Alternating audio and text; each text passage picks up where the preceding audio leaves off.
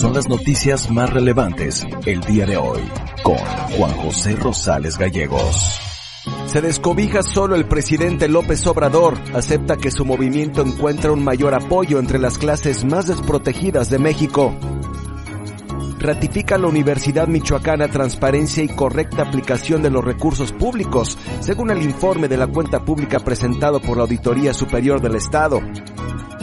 Gobierno michoacano presentará una propuesta a las administraciones del Estado de México y Ciudad de México para el pago de servicios ambientales por el uso de agua de Michoacán en el sistema Cutzamala. El investigador Benjamín Revolta presenta el trabajo El aguacate en Michoacán, externalidades, marco jurídico y alternativas.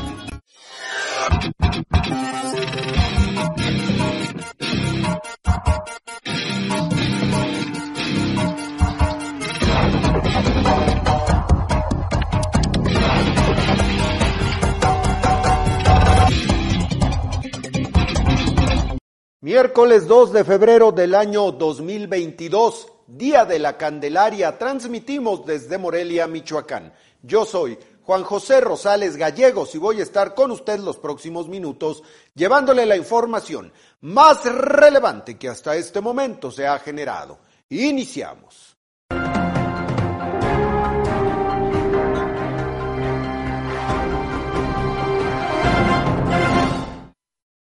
Todos los indicadores del propio gobierno, de organizaciones civiles, extranjeros, todos los indicadores coinciden que desde que Andrés Manuel López Obrador tomó posesión como presidente constitucional de los Estados Unidos mexicanos, la pobreza ha crecido en nuestro país.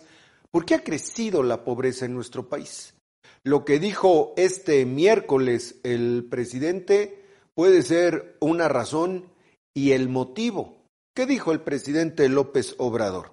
El 65% de la población en México son pobres. Para empezar, un dato demoledor, de ese 65%, de esos millones y millones de mexicanos sumidos en la pobreza, el 90%, dice el presidente, apoya su movimiento. De clase media baja para abajo, están ganando de clase media, media, así lo dice, para arriba. Ya no, dice el presidente que cada, de cada diez pobres del país, nueve lo apoyan. No creo que sea algo que en sus cabales alguien pudiera presumir, pero sí lo hizo López Obrador. Nuestra población es piramidal, por lo que hablamos por la desigualdad. Entonces, nosotros podemos tener hasta el 90% de aceptación con los pobres. En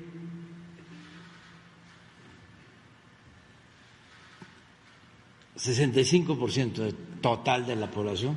...hasta el 90% de aceptación. Pero de ahí para arriba, clase media, baja, podemos estar todavía ganando. Clase media, media, ya no. Ya, cuando mucho es empate. Clase media alta y clase alta. Estamos al revés que con los pobres. Con los pobres de cada diez podemos tener el apoyo de nueve. Con la clase media, media, media alta y alta, puede ser que de cada diez tengamos apoyo de uno.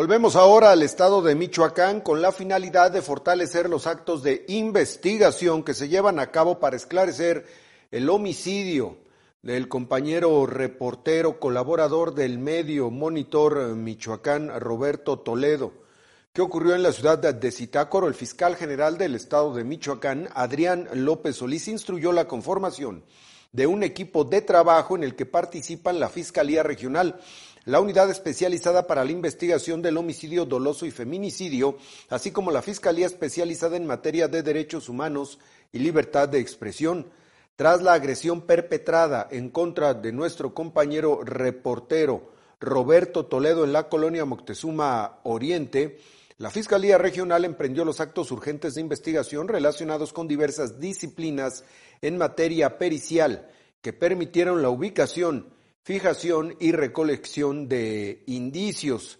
Como el compañero Roberto Toledo es reportero, colaborador de un medio de comunicación, la Fiscalía ha efectuado actuaciones atendiendo el protocolo homologado de investigación de delitos cometidos contra la libertad de expresión.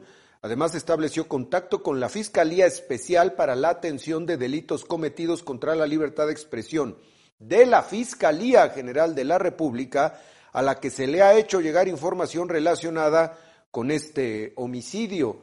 Espero que con toda esta información que se ha generado, no tarde el presidente municipal de Zitácuaro, Istláhuac Orihuela, en ofrecer una disculpa por tratar de desvirtuar el hecho de que el compañero Roberto Toledo, asesinado de manera cobarde, es reportero, es colaborador de un medio de comunicación y no debió faltarle al respeto de la manera como lo hizo Islagua Orihuela.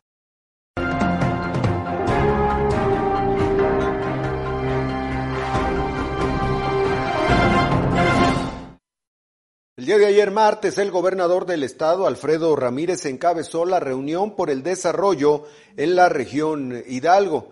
Ahí estuvo, estuvieron también presentes los alcaldes de municipios como Contepec, Ciudad Hidalgo, Marabatío, Tlalpujagua, Sinapecuaro y también Susupuato, entre otros. Durante esta reunión se habló, se habló del Fortapaz, este fondo para el fortalecimiento de la paz, a los cuales eh, se estarán eh, generando para toda esa región alrededor de 810 millones de pesos, se estarán destinando, disculpen, eh, a través del Fortapaz. De este fondo para la construcción de la paz habló el gobernador, le pide a los alcaldes presenten proyectos para que puedan acceder y no se quede el recurso exclusivamente en los 42 municipios que han sido preseleccionados para recibirlo. Es un fondo que preseleccionó 42 municipios. Preseleccionó. ¿Qué quiere decir? No quiere decir que nada más en esos municipios. Yo les pido a todas y todos ustedes, presidentas, presidentes municipales, que presenten su proyecto antes del día 8 de marzo. Ya las reglas de operación, creo que todos ustedes, todas eh, como presidentas municipales lo tienen se publicaron estas reglas, aquí están, se publicaron el jueves 20 de enero, ya hace algunos días que se publicaron estas reglas de operación, para que en base a las reglas de operación presenten sus proyectos. Eh, estas ya están publicadas en el periódico oficial del Estado, pero aplica para todos los municipios. Eh, no nada más para los preseleccionados. Los preseleccionados es eso, una preselección.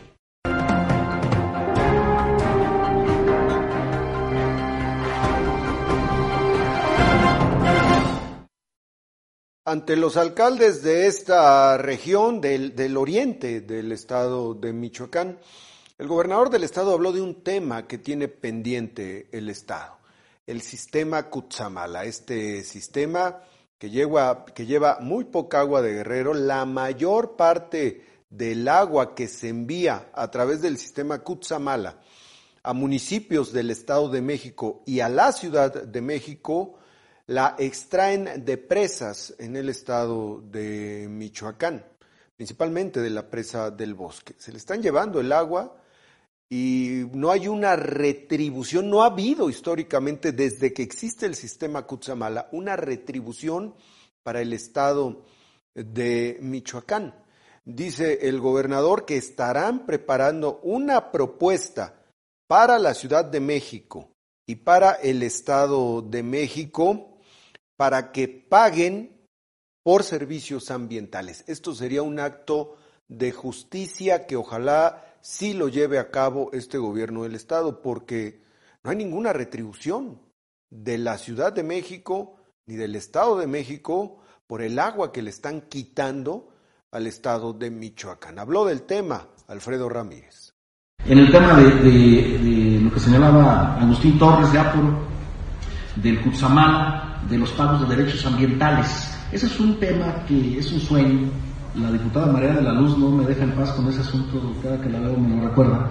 Entonces, eh, yo le voy a pedir a Alejandro Méndez, que está aquí, el secretario de Medio Ambiente, que preparemos una propuesta, un Alejandro, una propuesta para llevarle a Alfredo del Mazo y a Claudia Sheinbaum eh, una propuesta de pagos de derechos ambientales. Hay que recordar que el agua es de propiedad eh, federal, es, es propiedad de la nación. Eh, solo la federación tiene derechos sobre el agua. Eh, entonces, ahí es donde pudiera estar, digamos, uno de los detalles que tenemos que librar, pero pudiéramos establecer algún tema de pago por derechos ambientales eh, en el tema del agua, porque aquí, pues aquí el sistema Cutzamala es michoacano, si no estuvieran las presas de Michoacán y el agua de Michoacán de la región oriente, el Cutzamala, el proyecto Cutzamala común hubiera sido una realidad. Entonces vamos a, trabajar en ese tema, presidente, por supuesto.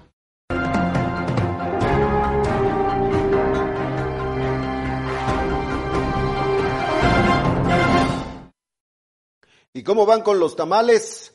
Vamos a un corte y regresamos. Si usted quiere opinar, denunciar o participar con nosotros, estamos listos para difundir y hacer llegar su denuncia a la autoridad correspondiente. 44 31 11 76 53. Mensajes de voz, fotografías, videos. Hagámoslo juntos. Denuncia ciudadana. Frecuencia informativa.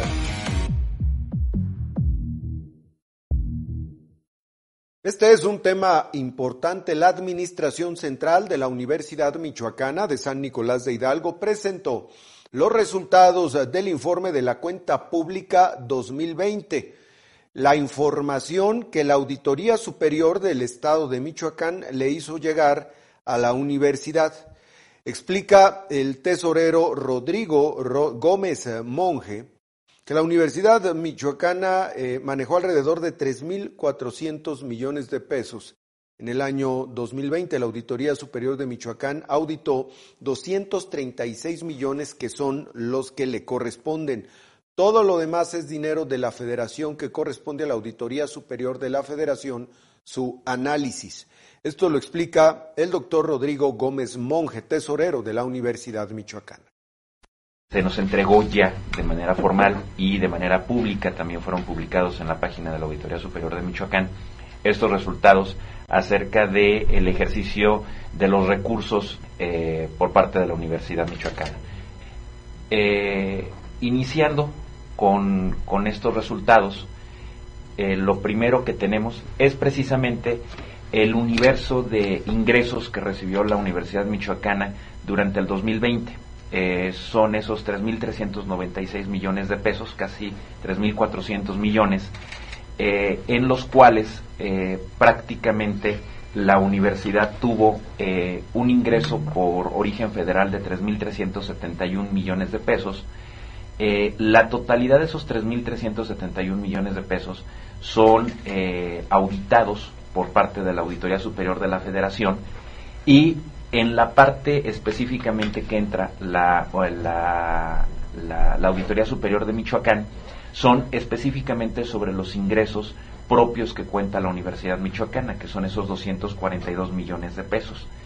De esos 242 millones, eh, la Auditoría Superior de Michoacán eh, nos revisó 233 millones, el 96%, prácticamente la totalidad de todo el ingreso generado eh, por la Universidad Michoacana fue, fue auditado eh, por la parte de los ingresos que recibimos centralmente, pero también los ingresos que se reciben por parte de eh, las dependencias universitarias, académicas y administrativas.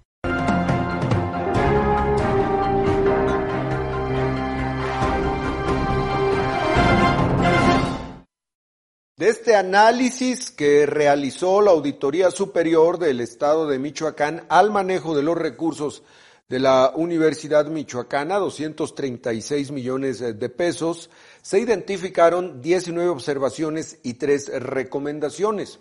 12 de las observaciones fueron eliminadas, otras más fueron atendidas y las menos fueron ratificadas. Las tres recomendaciones también se atendieron. La mayoría de las observaciones que se hicieron al manejo de los recursos fueron eh, desvanecidas y las que todavía quedan son administrativas, son recomendaciones para mejorar. Esto habla de un manejo transparente de los recursos públicos que maneja la Universidad Michoacana de San Nicolás de Hidalgo. Lo explica el propio Rodrigo Gómez Monje, tesorero de la universidad.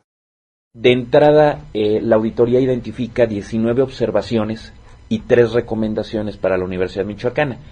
Eh, cabe, cabe destacar que ese es un primer momento en donde se identifican eh, ciertas eh, áreas y después existe un periodo de respuesta por parte de la Universidad Michoacana ante ese informe preliminar en donde nosotros damos ciertos elementos para que sean considerados por la Auditoría Superior de, de Michoacán y tratar de desvanecer o de atender esas observaciones y recomendaciones que originalmente se nos hicieron. Eh, a partir de ese proceso de solventación que se dio, 12 eh, de esas 19 observaciones fueron eliminadas, es decir, la universidad atendió eh, la, la, observación identificada, cuatro fueron rectificadas, es decir, de lo que originalmente planteó la Auditoría Superior de Michoacán, eh, rectifica, hace algunos ajustes y dirige específicamente la observación y tres de ellas fueron ratificadas, es decir, continuaron eh, existiendo.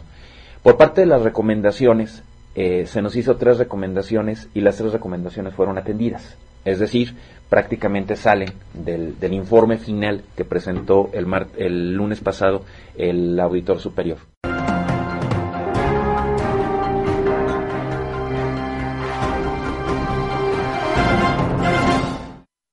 Cambiamos de tema. Hay problemas ambientales graves en el municipio de Zitácuaro y los habitantes de una zona de la capital de este municipio, de la cabecera municipal, es lo correcto decir, la cabecera municipal, ya están reaccionando. Hola, ¿qué tal, Juan José? Muy buenas tardes, qué gusto saludarte. Bueno, pues decirte que al municipio de Zitácuaro se le avecina otro conflicto importante, ya que el ayuntamiento niega a los vecinos de Silva de Arriba y Seis Palos que la empresa concesionaria de basura está habilitando un terreno en ese lugar, en el Cerro del Molcajete, un pulmón de agua y oxígeno para depositar ahí los desechos sólidos que genera Citácuaro, toda vez que el actual basurero municipal está a más del 100%. Esta denuncia se ha realizado desde hace días por Luis Eduardo Baños, quien, entre otras cosas, es promotor del cuidado del medio ambiente. Ha sido desmentida, sin embargo, por el ayuntamiento en comunicados transmitidos en sus redes sociales, en las que dice que el municipio de Zitácuaro, a través de este, de este comunicado, desmiente las notas que circulan a través de redes sociales sobre la supuesta intención de convertir el cerro perteneciente a la tenencia de San Miguel en tiradero de basura y agrega que siempre se respetan las normas ambientales correspondientes y hacen un llamado a los medios de comunicación a conducirse bajo los principios de la veracidad. Asimismo, pide a la ciudadanía informarse en las fuentes oficiales, es decir, en las de la alcaldía. Sin embargo, a pesar de los desmentidos, los vecinos de las comunidades mencionadas insisten en que un predio que en el pasado fue una mina ubicada en el Cerro del Molcajete, es habilitado para funcionar como tiradero de basura. Inclusive señalan que dicho lugar comenzará a recibir camiones recolectores de desechos el día de mañana jueves. Asimismo, indican que quien opera este tiradero es la empresa a la que el ayuntamiento le concesionó ese servicio. Se da a conocer que los eh, vecinos de las cercanías del cerro ya han comenzado a organizarse y están listos para impedir que este lugar, uno de los de mayor importancia ecológica en el municipio, sea utilizado a partir de mañana como basurero. Desde el municipio de Zitácuaro les informa Magda Alonso.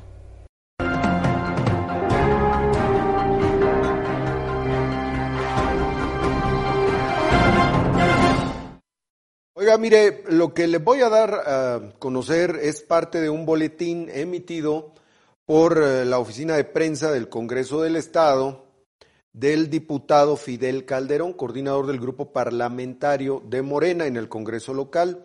Dice lo siguiente, no se debe condicionar o retener el pago a trabajadores de la educación por ningún grupo magisterial a cambio de participar en protestas que no tienen fundamento político y por el contrario, esa actitud del grupo autodenominado Poder de Base replica las prácticas del viejo régimen al violentar el derecho de los eh, profesores. Eh, dice Fidel Calderón que lo que dice se basa en una convocatoria realizada por Poder de Base, por la CENTE, para que se bloqueen las vías férreas en Calzoncin, a través del cual se condiciona el pago de la quincena a los profesores. Fíjese usted cómo de repente hay un manejo perverso, obtuso de la información, como lo hace Fidel Calderón. Dice que no se debe condicionar o retener el pago a trabajadores de la educación por ningún grupo magisterial a cambio de participar en protestas. Eso es replicar las prácticas del viejo régimen al violentar el derecho de los profesores. Fidel Calderón, tú sabes, fuiste secretario de gobierno, que desde siempre, desde que Raúl Morón también era dirigente, la CENTE tiene algo que se llama el marchómetro, que condiciona a los maestros no que vayan a trabajar, no que estén en las escuelas, no que le cumplan a los niños de Michoacán, los condiciona a que participen en todas las movilizaciones. Es más, se avanza en el escalafón por el número de participaciones en las protestas y en los actos vandálicos y delincuenciales que cometen. Lo sabes perfectamente, Fidel Calderón. o sea, esa no es una práctica del viejo régimen. Esa es una práctica de sus aliados políticos de Morena, de la CENTE, que ha venido haciendo desde siempre. Y ahí tienen a Juan Pérez que lo hacía, ya tienen al muñeco que lo hacía, y ahí tienen a todos los exdirigentes y dirigentes en Morena que condicionaban a través del marchómetro. ¿No conocías ese término, Fidel Calderón, el marchómetro? Creo que sí lo conoces. A través del marchómetro para pagarles. Así los condicionaban y los han condicionado siempre y por eso hay gente que participa en las movilizaciones de la gente. Nada tiene que ver con educación, tiene que ver con movimientos políticos, nada tiene que ver con el viejo régimen, no. Es una práctica delacente constante que bien conoces. Además, ahora como diputado local, Fidel Calderón, si tienes esta información, ¿por qué no procedes legalmente en contra de quienes están condicionando a los profesores? ¿Por qué no vas y presentas una denuncia? Creo que sería lo más congruente de alguien que conoce muy bien esas prácticas marranas y cochinas que ha llevado la CENTE desde hace años. La CENTE, aliado político de Morena en Michoacán.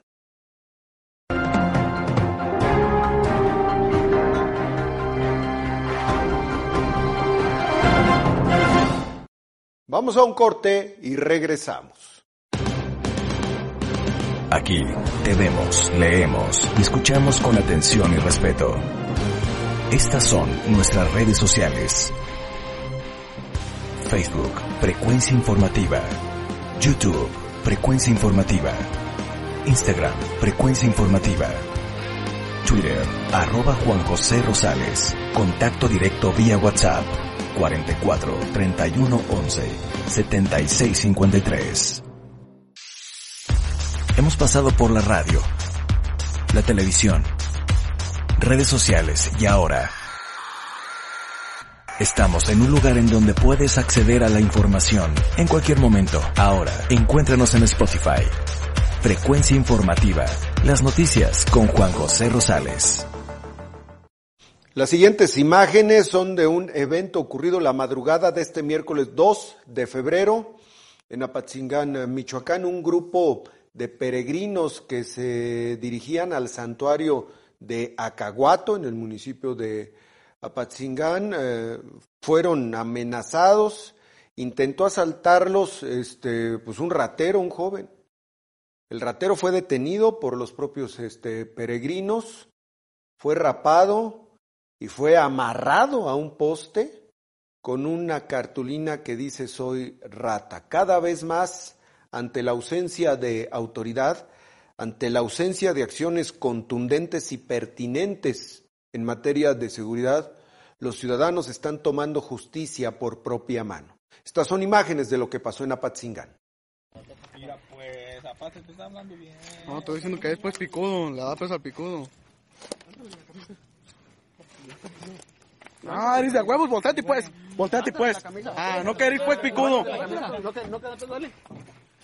no lloras, tú no lloras, tú que no lloras. A la maceta, a la maceta.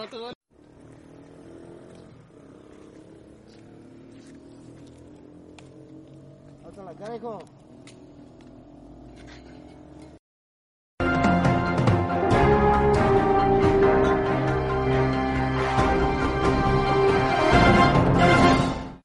El investigador de la Universidad Michoacana de San Nicolás de Hidalgo, el doctor Benjamín Revuelta Vaquero, presentó su trabajo El aguacate en Michoacán, externalidades, marco jurídico y alternativas. La presentación de este trabajo se llevó a cabo en el patio central de la Facultad de Derecho y Ciencias Sociales de la propia universidad. Esta investigación analiza en un principio el crecimiento que ha tenido la industria del aguacate en los últimos años Posteriormente, y tomando el marco de externalidades o de impactos ambientales que establece la OCDE, la OCDE para las actividades agroambientales, refiere de manera puntual los estudios de diversos investigadores quienes durante más de una década han venido documentando parte de los impactos ambientales causados por el cultivo del aguacate. Queremos construir un mejor entorno público, porque si la cosa pública no funciona bien, nada funciona bien y no ha funcionado nada bien. Para el tema del aguacate inició su presentación así Benjamín Revuelta Vaquero. Queremos construir un mejor entorno público porque estoy convencido desde hace muchos años que vengo estudiando políticas públicas que si la cosa pública funciona bien, todo lo demás va a funcionar bien. Y la cosa pública a veces no funciona tan bien, y la cosa pública no ha funcionado bien en el tema del aguacate, y esto nos está causando trastornos que es urgente hoy, y ahorita les voy a decir por qué hoy este nuevo embate, después de tantos otros que se han hecho en otros momentos, por qué hoy es un buen momento.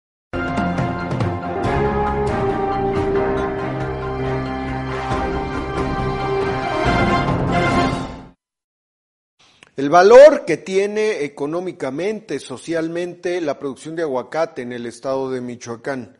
Más de dos mil millones de dólares anuales genera el aguacate, 30 mil productores, alrededor de 30 mil productores que están también creando 78 mil empleos directos y más de 300 mil empleos indirectos. Por eso se requieren de decisiones políticas de políticas públicas asertivas en el tema del aguacate, darle seguimiento a las decisiones eh, que se tomen, pero no se pueden tomar decisiones si no se tiene un, un estudio y la información que es lo que ofrece el doctor Benjamín Revuelta.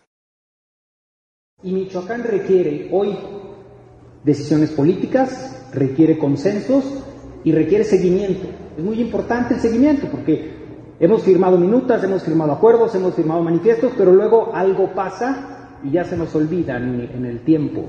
Y, borrón y cuenta nueva. Impactos del aguacate económicos, el valor de la producción más de 2 mil millones de dólares. Sociales, cerca de 30 mil productores, 78 mil empleos directos, más de 300 mil empleos indirectos, una gran industria, muy importante, pero también hay impactos ambientales, y impactos jurídicos. De estos son los que les voy a hablar. De los ambientales, las externalidades y los jurídicos que nos impactan en los derechos humanos y en las normas de comercio internacional. Y eso hoy, a diferencia de otros momentos, es lo que está poniendo el semáforo rojo en realidad.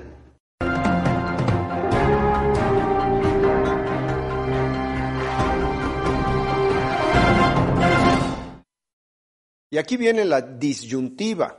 La producción de aguacate en el estado de Michoacán, como se lo dije, produce más de 2 mil millones de dólares anuales. Produce 78 mil empleos directos, 300 mil empleos indirectos. Sin duda alguna es uno de los pilares del estado de Michoacán. Pero viene la disyuntiva y por eso se tiene que hacer un análisis e insisto, tomar políticas, desarrollar políticas públicas asertivas y tomar decisiones políticas correctas. Pero ahí viene la cosa mala y aquí viene la disyuntiva, como le digo. Eh, la producción de aguacate en este momento en el Estado no está protegiendo el suelo, ni el agua, ni el aire, está acelerando el cambio climático. Es un mal público agroambiental. Aquí explica Benjamín Revuelta el porqué. Y nos dice la OCDE, bueno, estos bienes o males públicos derivados de esas actividades agropecuarias agroambientales son nueve. Calidad y protección del suelo, calidad del agua, calidad, cantidad y disponibilidad del agua, calidad del aire, cambio climático en su vertiente almacenamiento de carbón, cambio climático en su vertiente emisión de gases, efecto invernadero, biodiversidad, paisajes agrícolas y resiliencia. Y cuando tomamos este parámetro como marco, y vemos lo que está documentado por académicos, por científicos, vemos que le pegan a las nueve. A los nueve males públicos que dice la OCDE, el aguacate le pega a los nueve. Y les doy algunos ejemplos. La deforestación, sustentada por esos estudios de Boco, Mendoza, Macera, Garibay, más Cho, afecta al agua, al suelo, al cambio climático, a la biodiversidad, a la resiliencia a desastres naturales, al paisaje.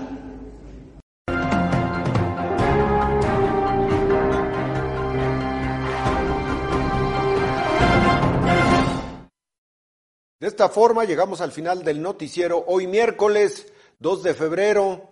Hoy es el 2 del mes 2 del año 2022. Coma tranquilo, ya está informado. Soy Juan José Rosales Gallego.